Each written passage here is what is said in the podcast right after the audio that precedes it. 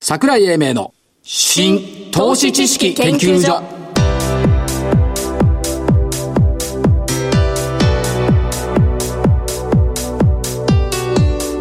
この番組は一般社団法人日本 IFA 協会の協力でお送りします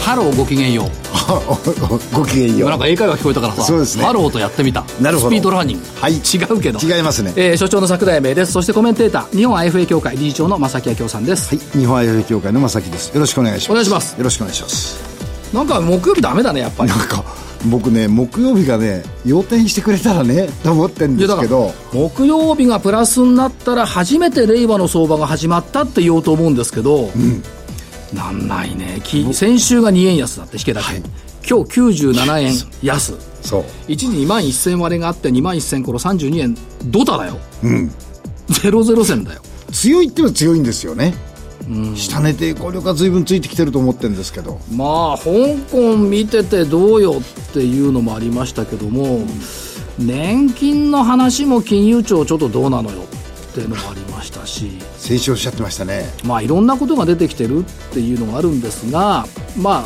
あ、商いが薄いっていうのはやっぱり陰の極と見ていいのかな6日連続2兆円までですね1兆9028億円、どうなんでしょうねこれで1兆7000億ぐらいまでいってませんでしたそうそう1兆6000億円台まで行きまでしすた、よねまあ来明日が S q だから S q を控えてっていうのがあるもう切なる願いねとにかく木曜日高いことを期待したいだかはいらしょうがないから木曜日にどっかに西とか札幌行くしかないね、ないですねいや札幌先週行ったらやっぱり株高になったもんねなりましたねということですかだから東京にしちゃダメなんだなるほど地方を回っていろとはいこういうことなんだろうなと思っています、あと個別でねちえょえっと自慢げに言いますよどうぞ今年の1月11日付の日刊現代っていう刊誌にあのコラムをね書いてるんですけどはい「ヒーローズ」っていう銘柄を書いたんですよはいはいは4382マザーズで今年の日経長官元旦のいはい見出しが「つながる100億の脳」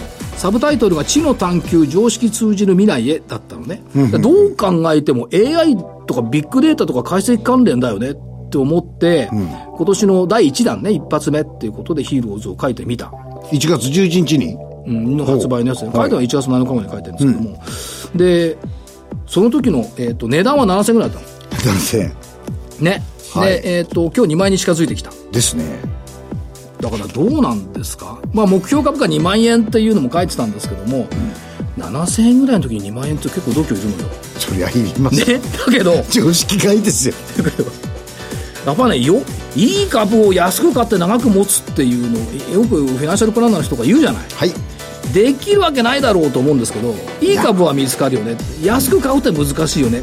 長く持つってのは自分から長く持つことはめったにないよねと思うんだけど、これの実現だったよねっていう感じいやとは言いながらあの身近にいる IFA さん、はい結構そういう人いますよ、本当にだからなかなか持ってる投資家さんにはね2種類いると思うんだよねはい縦追い人とうん横追い人がいるんだよはいで多分あの IFA の人たちとは縦追い人が多いんだろうね多いですね一つの銘柄を時間軸を長くして追いかけるはいだこの方々方にとってみると株価を買い目線で見てるから、下落っていうのはまあいや買えるよねってなるんだよね、ところが横追い人だと上がりそうな銘柄いつも追っかけてるか はらいヒーロー追いじゃないはいヒーローじゃなくてヒーロー追いねうんだから上げ続けてくんないと困るから売り目線なんだよねはいはいは売りたいいつ売ろうかって見てる、だからこの違いって何気に時間軸と合わせてね大きいなっていう気はしますよねいです私なんかはこう縦に見ていいだけなんで、はい気が楽なんですけど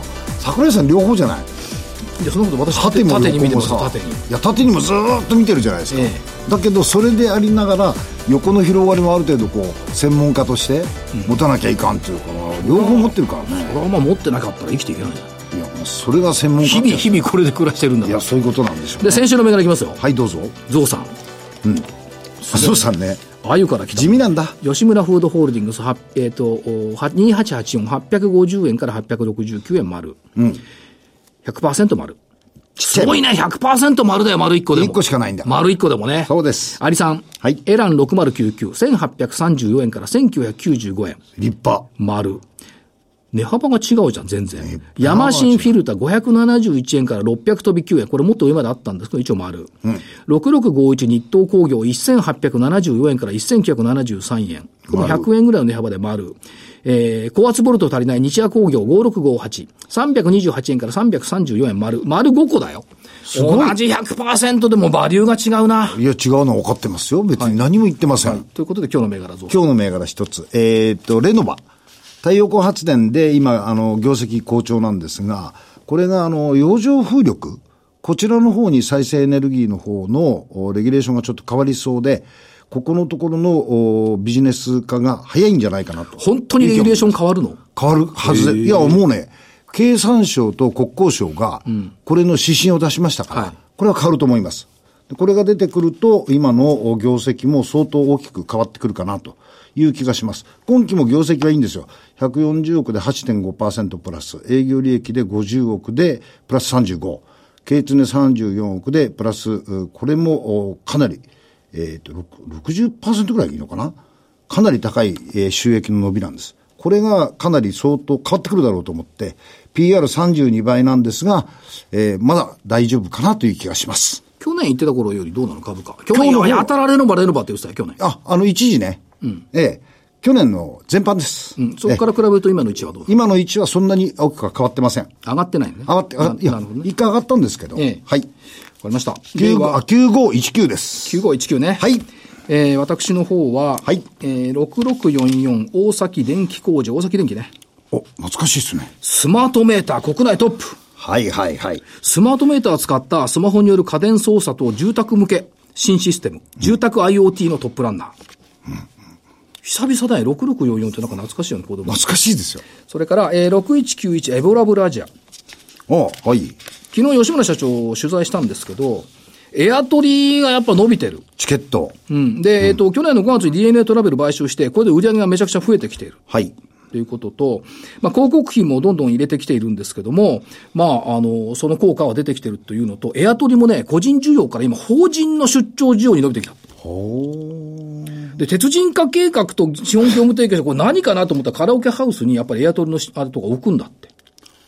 あ、カラオケハウスにうん。カラオケの鉄人だもん。うんそれから、えっ、と、M&A やってるんですけども、えっ、と、子会社、年内上場を目指す、頑張るって言ってましたんで、えーエボラブラージャね、 IPO するんですか子会社よ。子会社が。わ、うんの方向で頑張ってるって言ってました。いつするか知りませんよ、それは。かりませんね。それから、えーっと、土曜日、あさってさ、名古屋行って IR、ラジオ日経のね、はいやるんです昭和電工昨日行ってきたの。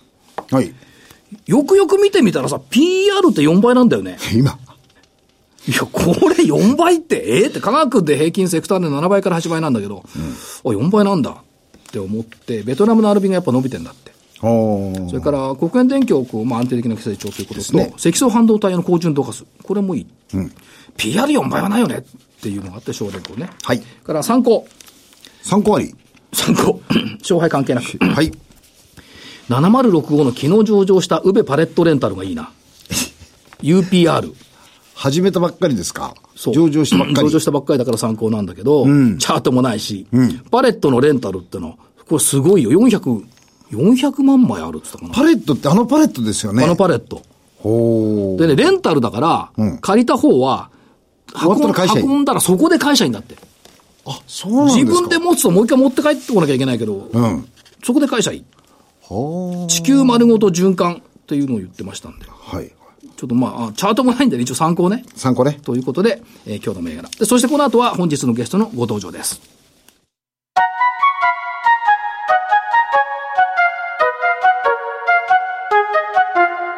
桜井英明の新投資知識研究所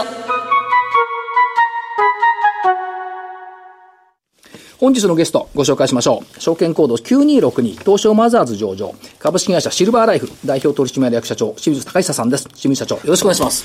よろしくお願いします。よろしくお願いします。やっぱ第三四半期良かったですね。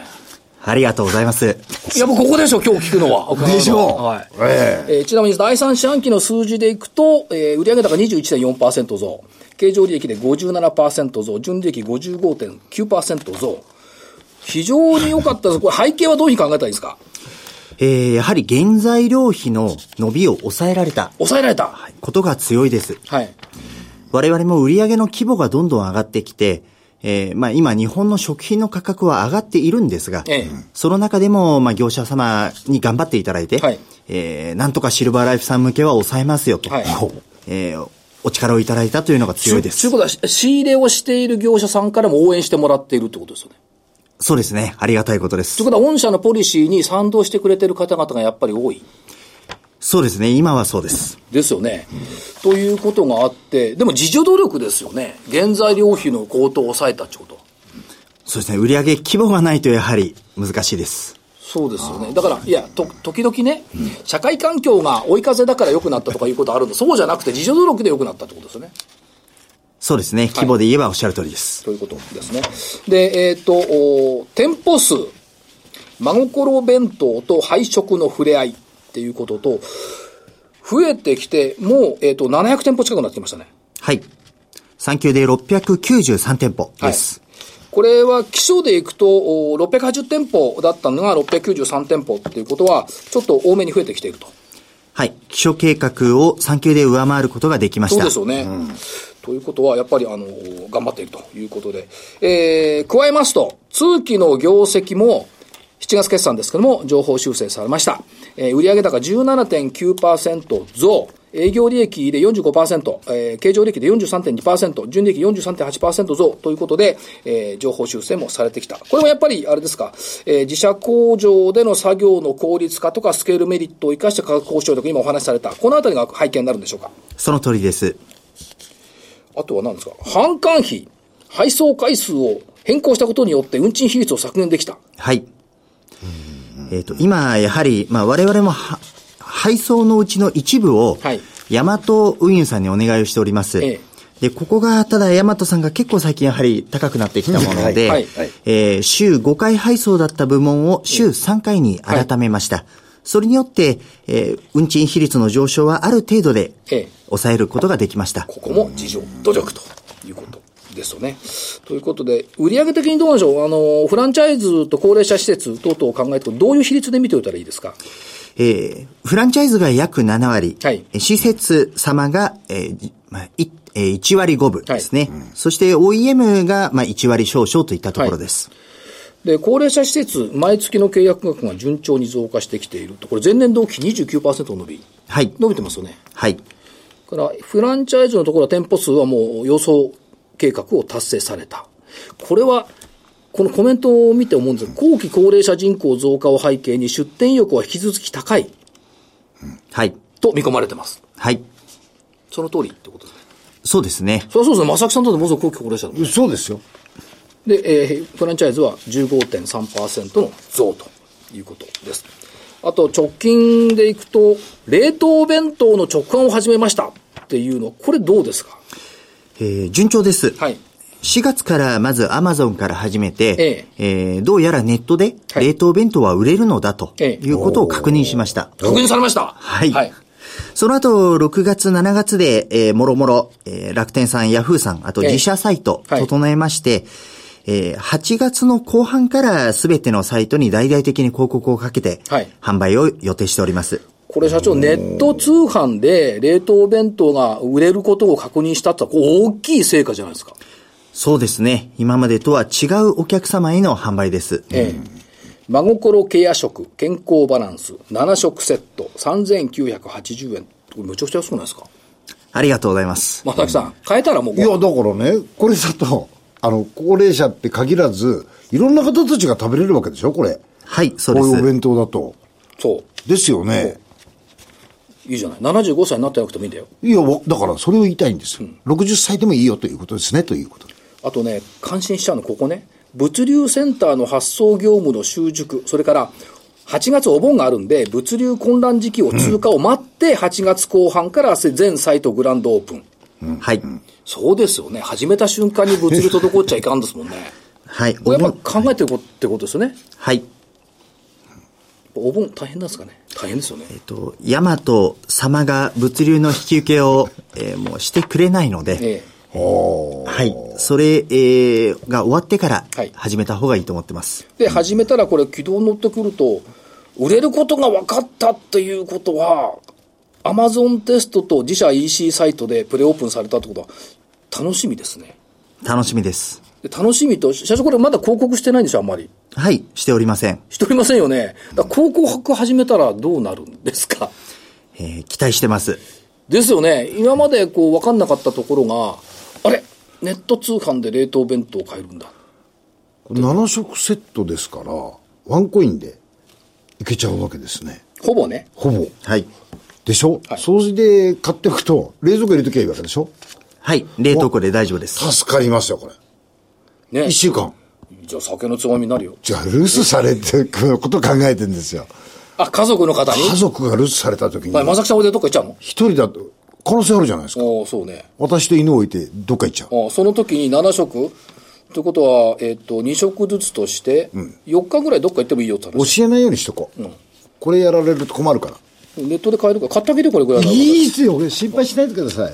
ということで、えっとどうでしょう御社のミッションもともとは自分で調理すること、買い物に行くことが困難な一人暮らし、要介護の高齢者の方が手間をかけず安心して食事をしてもらえるように手頃な価格で弁当を用意した。毎日自宅に届けます。これは実行されているということですね。はい。これね、一方逆の面からいくとね、はい。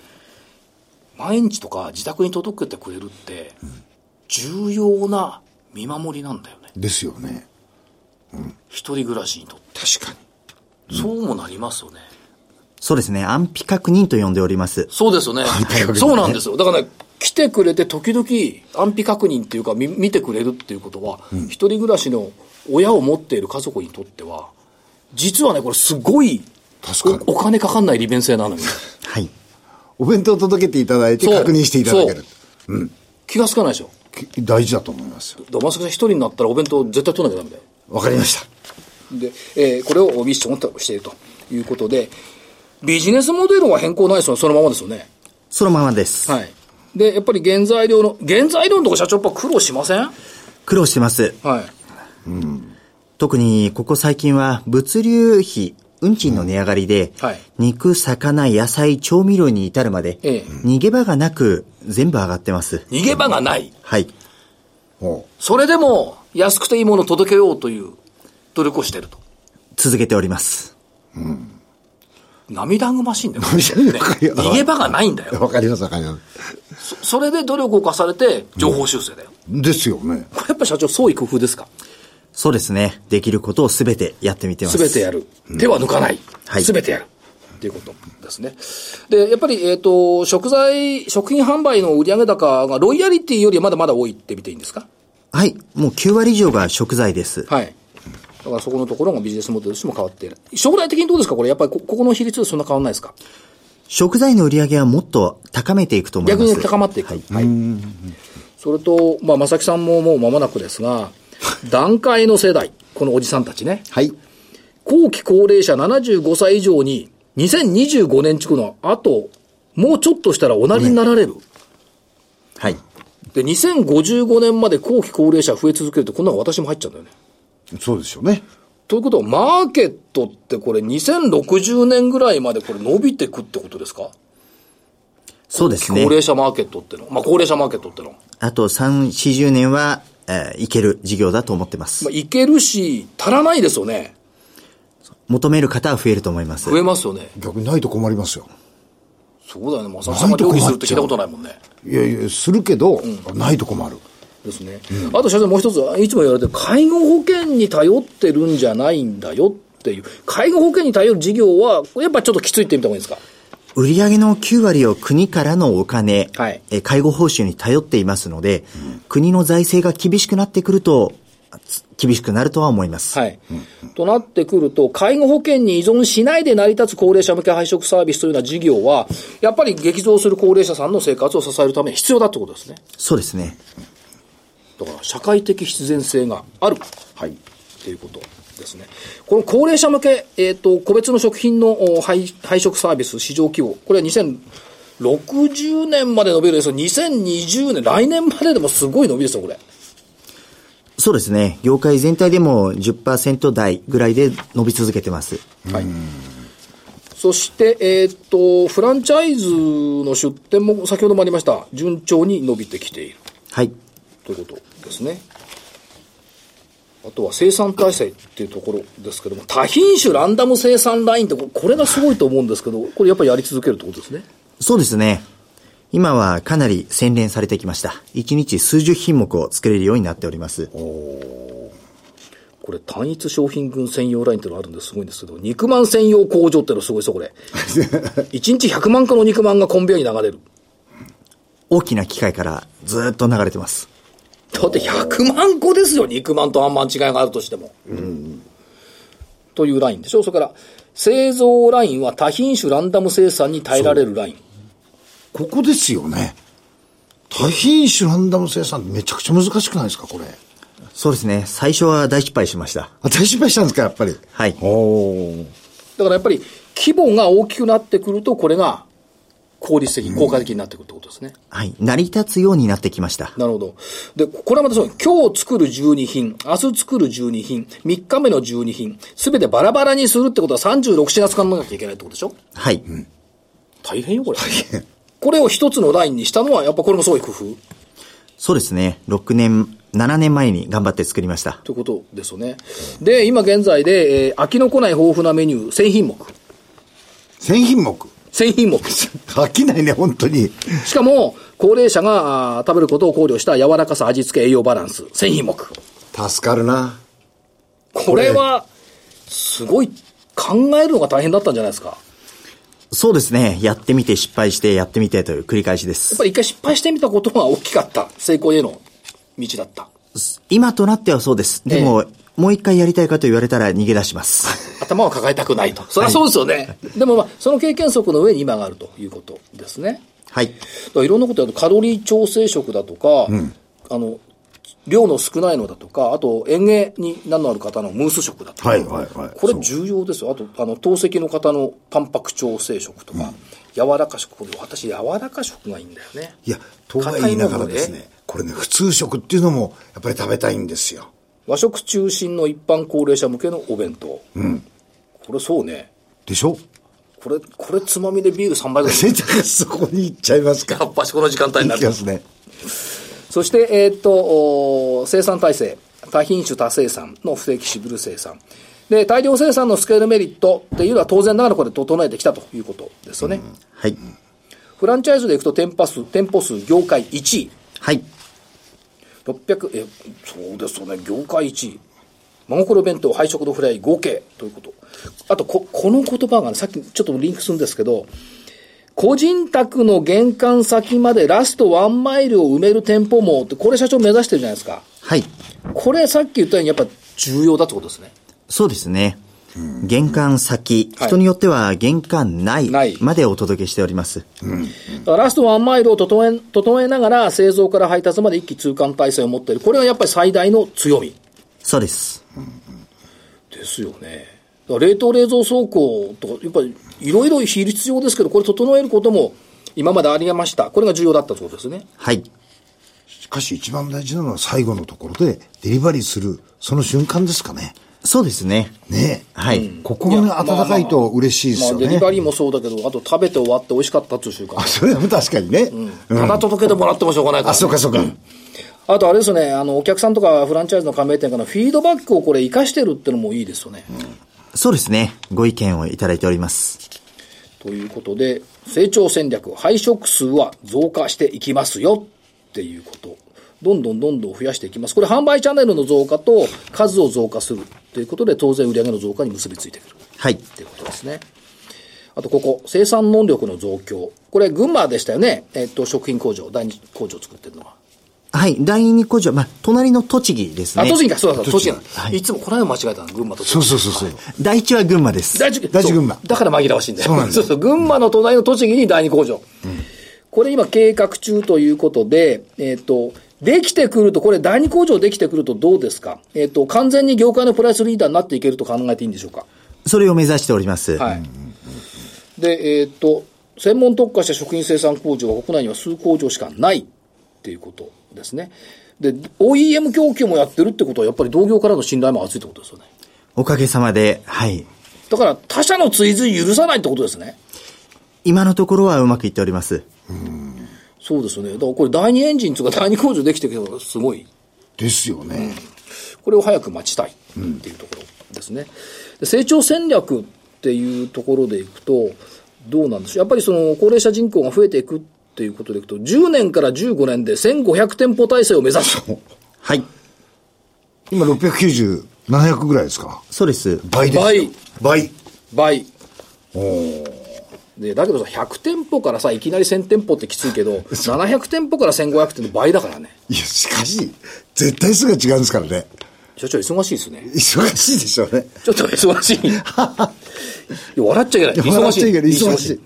から、えっ、と、1000品目以上の日常食製造が可能な可能な生産ラインを使い、他社への販売を強化。これが今言ったやつですね。はい。えー伸びゆく配食サービスを支える製造インフラとなる。これいいな。伸びゆく配食サービスを支える製造インフラ。そして、ラストワンマイルを生かし、他社の、他社の商品も配達する。これ新たな展望出てきましたね、社長。そうですね。えー、他社様のお弁当でもいいですし、薬でもいいし、薬でもいいです。サプリメントでもいい。はい。そう。プラスアルファだ。一気通貫完結体制がまさにここだね。ということで、社長最後に投資家さんにメッセージを一言頂戴できれば。はい。えー、毎回同じこと言っておりますが、この事業は2025年以降、2030年からが本番で伸び続ける、えー、伸び始める事業だと思っております。今はまだ上層です。えー、私自身はそう思っております。ぜひ、これからも皆様のお力をいただければ幸いです。よろしくお願いいたします。ありがとうございました。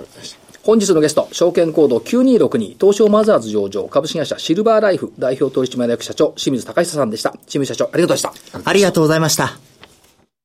資産運用の目標設定は人それぞれにより異なります。個々の目標達成のために独立、中立な立場から専門性を生かしたアドバイスをするのが金融商品仲介業 IFA です。一般社団法人日本 IFA 協会は企業 IR 情報を資産運用に有効活用していただくため、協賛企業のご支援のもと、この番組に協力しております。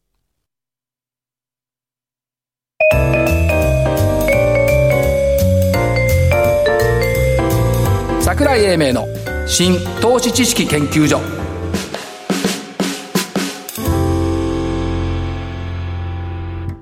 この番組は一般社団法人日本 IFA 協会の協力でお送りしました。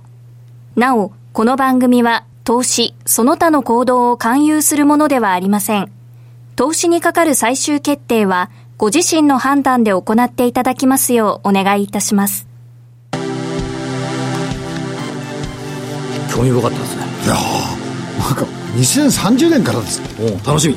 楽しみですね。ということでお知らせ桜井英明株式講演会企業 IR セミナー in 東京丸の内、はいえー主催が i パートナーズフィナンシャル企画運営一般社団法人日本 IFA 協会えー日程令和元年7月13日土曜日、えー午後13時からということ1時からですねそうですねえー会場 AP 東京丸の内場所は東京都千代田区丸の内1の1の3日本生命丸の内ガーデンタワー3階、えー参加予定がメディカルデータビジョン株式会社、いフロイント産業株式会社、はいということで、えーこれは、えー、と日本 IFA 協会のホームページからお申し込みいただければいいと、はい、お願いします。無料株式講演会 &IR セミナーそうです。ね、先週札幌行ってねたくさんの人に人に来ていただきましたありがとうございあまりしたがとうございました。えー、桜井英明の投資研究所本日この辺りで失礼しますお相手は、えー、と所長の桜井英明そして日本 IFA 協会の正木明夫でした。それでは来週この時間までごきげんよう。